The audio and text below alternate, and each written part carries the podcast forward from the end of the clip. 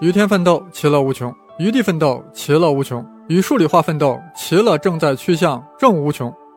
各位声考数理化的听众朋友们，大家好。今天呢，我们继续来上一期的话题。在上一期的节目中，我们介绍了五 G 的前面四位大哥，介绍了从一 G 到四 G 的演进过程。今天呢，终于该轮到五 G 现身了。我想还是先从需求讲起，说说为什么会出现五 G 吧。五 G 最初的构想呢，是一张网络解决所有问题。那会有哪些问题呢？二零一五年的二月十七日，一个名为 NGMN 的组织发布了一个五 G 的白皮书。这里的 NGMN 组织其实最初是由全球七大电信运营商组织成立的。其目的是希望通过市场发起技术演进的需求。后来，越来越多的设备商、运营商参与进来。顺便说一下，我们国家的中国移动是最初的七个创始运营商之一。在这本白皮书里，定义了五 G 的八大类场景和十四种用例。第一大场景是密集区域的移动宽带接入场景，这里面包括了各种高清视频的应用、云服务。智能办公等等。第二大场景是广覆盖的场景，要求任何地方的接入速率都要大于五十兆 bps，同时还包括低接入成本的需求需求。第三大场景是高速移动下的场景，包括高铁、高速上的应用。第四大场景是海量物联网的应用，包括各种传感器以及可穿戴设备的应用。第五大场景是虚拟触觉的场景应用，第六大场景是自然灾害和恶劣条件下的远程救援场景，第七大场景是超可靠、超低时延的应用场景，包括远程医疗、工业控制等等。第八大类场景是新闻、信息广播类的应用场景。这八大类场景基本涵盖了人们对下一代网络的所有需求，因此。三 GPP 组织在制定五 G 规范的时候，将这八大类场景总结成了三类。这里又出现了一个新的组织——三 GPP。其实大家可能多多少少都听过这个名字，它是由国际电信联盟的一个下属机构，专门负责通信标准制定。在三 GPP 定义的五 G 三大类场景应用中，第一大类叫做 EMBB（Enhanced Mobile Broadband）。也就是增强型的移动宽带，它是为了满足个人用户不断增长的数据速率增长需求。第二类叫做 MMTC（Massive Machine Type Communication），也就是海量机器类通信，它是为了满足大量的传感器、智能电表、水表、可穿戴设备的通信。第三类叫 URLLC（Ultra Reliable and Low Latency Communication）。也就是超可靠、超高可靠、超低时延类通信，它是为了满足那些对可靠性和时延有着严苛要求的应用，比如自动驾驶、远程医疗手术以及工业控制等等。大家可以听得出啊，第二类和第三类的场景基本都是用于机器类的通信，为了满足不同行业的通信需求。因此，我认为五 G 相比于其他。前面的四位大哥呢，最大的改变在于实现了物的通信。当然，3GPP 作为一个标准制定的组织，不会只是定性的定义了三类场景，它从六个维度定量的描述了 5G 各种应用场景下的技术指标。这六个维度包括吞吐量、时延、可靠性、移动性、可用性、能效和用户密度。比如，在最新的 3GPP 规范中定义，对于 5G 的基站最大数据传输速率的规定，下行可以达到 20Gbps，上行可以达到 10Gbps，这几乎是 4G 网络的二十倍以上。又比如，对于增强移动宽带的业务，数据的来回时延规定是8毫秒，而对于 URLC 业务，可以达到1毫秒。再比如，对于用户密度规范定义的是每平方公里的设备数不少于一百万，而对于能效指标规范定义的是对于 MMTC 的终端电池寿命可达到十年甚至十五年。在这里，我想澄清一些宣传上的误区。在 5G 的一些宣传口号中，往往会同时出现下载速率达到 20Gbps，下完一部高清电影只需要几秒钟，5G 网络每平方公里可容纳100万用户，时延低于1毫秒等等。这些口号让人们误以为 5G 网络可以同时满足这些条件，其实不然。这些指标是针对不同的应用场景的。例如，下载速率达到 20Gbps。这是一个基站的峰值速率，而不是一个用户能体验到的峰值速率。即使这个基站下只有一个用户，受限于手机的一些资源，也不可能达到这个速率。而每平方公里可容纳一百万用户，这个也是有前提的。规范里定义的是满足特定需求的用户，而这主要针对的是海量物联网的应用。对于普通的手机用户，是无法满足那么高的用户密度的。而对于时延低于一毫秒，主要针对的是 URLLC 应用而言，这时它的连接数不可能那么大，速率也不可能达到那么高，所以可以简单的理解为，这些宣传语中的指标是一个或的关系，而不是一个与的关系。好了，说完了 5G 的需求，接下来我想聊一下 5G 的标准发展进程，这里又不得不提到 3GPP 这个组织。3GPP 全称是第三代合作伙伴计划，它于1998年12月成立，最初的目的是为第三代移动通信系统 3G 制定全球适用的技术规范。当时推出的 R99 版本就是 3G 的第一个技术标准，这里的99意味着1999年推出的标准，但后续的版本不再以年份命名。之后，它又推出了 R4、R5、R6、R7 等等 3G 的演进版本。而在 R8 的版本中，开始引入了 LTE，也就是四 G 技术标准的概念。在经历了 R9 的版本发展，于2009年推出了 R10 版本。这个版本是 4G LTE 技术的一个关键版本，因为这个版本的技术就是我们在上一期节目中说过的国际电信联盟最初认可的两大 4G 标准之一，LTE Advanced。同时，我们现在使用的 4G 网络大部分都是基于 R10 这个标准所部署的。在 R10 版本之后呢，3GPP 又陆续推出了 R11、R12、R13、R14。等等四 g 版本的眼镜技术直到 r 十五版本出现了真正的五 g 技术标准。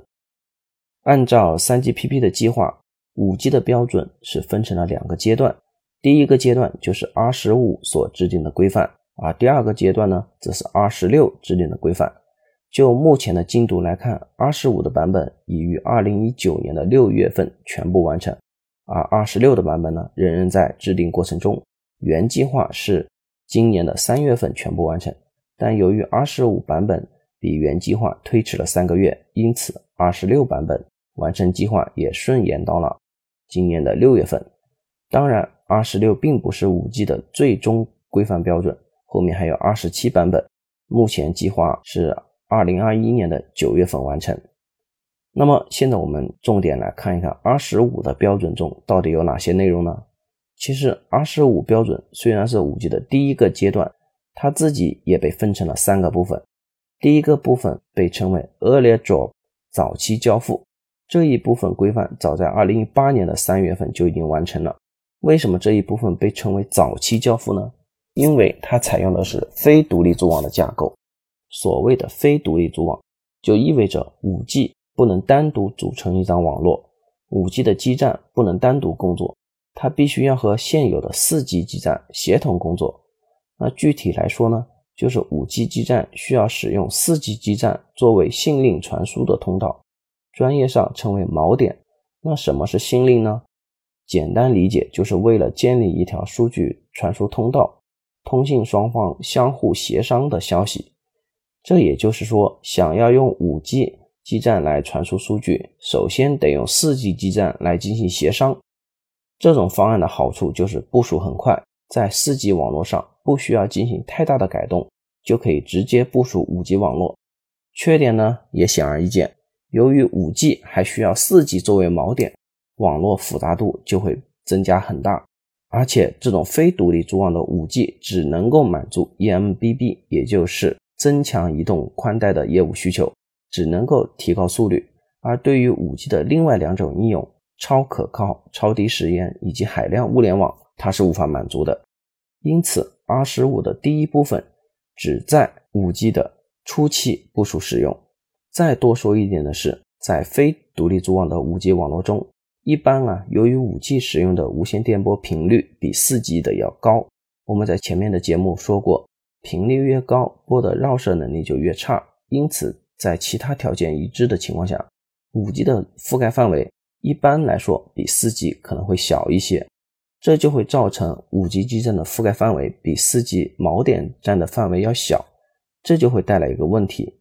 你想，一部 5G 手机可能接收到的只是 4G 锚点站的信号，但它始终无法真正使用到 5G 基站的信号，这就会导致手机上面显示有 5G 信号，但是呢，它的速度体验仍然只有 4G，甚至可能比正常的 4G 还稍微差一点，所以。这种非独立组网的 5G 网络对于优化的需求也很高。另外再说一点的是，目前全球绝大部分已经部署 5G 的网络都是采用这种非独立组网的架构，而我国很有可能是第一个大规模跨越这一阶段的国家，进入 R15 的第二个部分 Main Drop 主交付阶段。这一阶段，5G 就不再是非独立组网了，而是独立组网。5G 可以独立于 4G 网络之外单独称网，这一部分的标准在2018年9月也全部完成。但由于整体的网络架构较之前的 4G 网络有了很大的变化，因此对现有网络的改造难度和成本都比较高，所以目前很少有大规模部署的国家。而目前我国的三家运营商都在朝这一目标努力。R15 的第三个部分称为 Late Drop。延迟交付这一部分呢，主要是考虑一些运营商由 4G 升级到 5G 这一过程中间的网络架构。第一部分中的非独立组网其实也属于这一中间过渡方案，只是第三部分提供了更多的可选项。这一部分的内容呢，也在2019年的9月全部完成，比原计划推迟了三个月，因此也直接导致后面的 R16 版本向后延期三个月。R 十五只是五 G 的第一阶段，它定义了五 G 的三大类场景：eMBB 增强移动宽带、URLLC 超可靠、超低时延，以及 MMTC 海量物联网。同时，它对五 G 的基站和核心网做了全新的规范。到了 R 十六，五 G 的第二个阶段，它主要是对 R 十五中定义的功能做进一步的扩展，这其中包括。更高频率的扩展，URLC 的增强功能，以应付来自工业互联网的挑战，基于卫星的 5G 通信以及 5G 车联网应用等等。这一部分的标准呢，预计在今年的六月份完成。而27版本将对 MMTC 的应用做进一步的增强，这一部分标准预计要到2021年的九月才全部完成。好了，说完了需求和标准发展的过程。最后呢，我们想来看一下这些五 G 的一些关键技术，也就是说，五 G 到底采用了哪些技术才能满足需求里定义的各种场景呢？其实呢，在前面的节目中，我也陆陆续续聊到了一些五 G 的关键技术，这里再来做一个总结吧。首先来看五 G 的整体架构，五 G 网络被分成了两个部分，一部分叫做无线接入网。听名字，大家应该就知道这部分是和无线电波相关的网络，在 5G 中主要就是指基站。另一部分叫做核心网，这一部分主要包含了心灵处理以及数据转发等功能。我们首先来看一下无线网，5G 的无线技术也被称为 5G NR New Radio，在这里它采用了四大技术来满足 5G 的三大类业务场景需求。第一大技术和无线电波相关，5G NR 定义了更高的频率和更大的带宽。我们前面提到过，5G 的频率被分成了两大部分，FR1 和 FR2。其中 FR1 在 6G 赫兹以下，包括目前主流的 3.5G 频率；另一部分 FR2 在 6G 赫兹以上，包括了毫米波在内，同时频率带宽也有所提高。在 F 二一下，最大的带宽可以达到一百兆赫兹；而在 F 二下，最大的带宽可以达到四百兆赫兹。第二大关键技术和天线相关，我们前面也提到过，这就是大规模天线阵列技术。这一技术的应用，一方面可以弥补由于频率升高而造成的无线电波损耗过大的问题；另一方面，由于在大规模天线阵列技术的本质上看，是在空间中划分出了多个独立的信道，同时进行数据传输，因此可以有效的提高系统容量。第三大技术呢，是和信道编码相关。5G NR 中采用了全新的两种信道编码技术。其中，数据信道采用了 LDPC 编码，而控制信道采用的是极化编码。这两种编码方式，相对于以前的编码，更接近于我们在第一期节目中所提到的香农极限。第四大技术呢，是采用了更加灵活的配置方案。例如，我们前面提到的，在正交平分多值技术中，子载波间隔 4G 网络固定的是 15K 赫兹，而在 5G 的 NR 中。支持十五、三十、六十和一百二十 K 赫兹，这样呢就能够满足更多场景的不同需求。当然，这里所说的四大关键技术仅仅是针对五 G 的 R 十五版本来说的，因为 R 十六、R 十七版本目前还没有全部完成。目前呢也出现了一些新的技术，比如非正交多指接入技术。这些技术是否会写入 R 十六或者之后的版本中去呢？用以满足更加多元化的五 G 需求，目前还不得而知。我们可以静待之后答案揭晓。前面所提及的技术呢，大部分都是五 G 无线网络的技术，很少提到核心网。其实五 G 核心网也采用了三大关键技术来满足五 G 的需求。第一个关键技术就是基于服务的网络架构。我先不说什么是基于服务的网络架构。就先把四 G、五 G 核心网的一些名称念出来，大家感受一下啊。首先念四 G 的名称：MME、S Gateway、P Gateway。然后是五 G 的，大家听一下啊：AMF、SMF、UPF、NSSF、NEF。不知道大家听出点什么端倪来没有？五 G 的名称基本上都是以 F 结尾的。这个 F 就是英文单词 function 的缩写，也就是功能。5G 核心网中用网络功能的概念取代了原有的网源的概念，这些网络功能能为彼此或者外部提供服务，这就是所谓的基于服务的网络架构。如果这么说比较抽象的话，你可以想象一下，原来的核心网是一个整体的系统，就好比一个完整的大楼，从设计到施工一气呵成。但是五 G 核心网把这一个大的系统拆分成很多个小服务，这些服务间通过简单便捷的接口耦合在一起，形成一个大的系统，就好比搭积木，一个服务就是一个积木块。这种架构的好处就是快捷灵活，可扩展性好。第二个关键技术就是 CU 分离。所谓的 CU 分别是指的 Control 和 User Plane，控制面和用户面分离。这里的控制面可以理解为数据通道传输建立之前的心灵交互，而用户面指的是实际要传输的数据。如果把核心网比喻成一个人，那么这个人主要要做两件事情：一是用于决策性的脑力劳动，这里就是指的控制面数据；而另一种呢，就是机械式的搬砖的体力活，这种就称为用户面数据。如果让一个人同时干这两种性质截然不同的活，那么很少有人能将其做好。五 G 核心网采取的办法就是找一些聪明的人来专门干脑力劳动，再找一些体力好的人来专门干体力活。这就是 CU 分离的思想，让合适的人干合适的事情，效率更高。其实呢，从 3G 时代开始，网络已经开始向 CU 分离的目标迈进。但是无论是三 G 还是四 G，都做得不够彻底。只有到了五 G，为了满足超低时延的应用需求，对 CU 做了彻底的分离。至于五 G 核心网的最后一个关键技术，我们前面说过，五 G 网络设计的一个初衷就是一张网络解决所有的应用需求。有的应用需要大带宽，有的需要大容量，有的则需要低时延。这样截然不同的需求给核心网也带来了巨大的挑战。传统的做法呢，可能需要部署至少三张核心网，一张用于满足大带宽，一张用于满足大容量，还有一张用于满足低时延。但这样一来，一是网络成本和复杂度大幅提升，二是网络的兼容性比较差。这时就轮到网络切片技术出场了。你可以将所有的硬件资源，包括计算、存储和网络，想象成一块大的吐司面包。如果有大带宽的应用来了，就在这块吐司面包上切一块下来，把这些资源用作大带宽用。如果又来了大容量的应用，就又在面包上切一刀。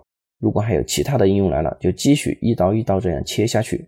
只要整体的资源足够，就可以把网络切成很多块，用来满足不同的应用。讲到这里。五 G 核心网的三个关键技术都介绍完了，可能有些细心的同学会发现，这个通信技术和 IT 技术走得越来越近了。比如基于服务的网络架构和云技术中的微服务如出一辙，CEO 分离和分布式也有着千丝万缕的联系。至于网络切片技术，其本身就是要基于虚拟化的技术，因此我们看到的是。通信系统的核心网从传统的封闭的单一的网络，转变成了一张灵活的、开放的和通用的网络。好了，关于五 G 的第三个关键词“第五代”，我们就基本上讲完了。我们从移动通信技术的发展史讲起，简单的介绍了一下前面四代的移动通信技术，再从五 G 的需求开始，介绍了五 G 网络的应用标准和一些关键技术。我们这一期的五 G 系列节目呢，也就暂时告一段落了。但是呢，五 G 的时代刚刚拉开序幕，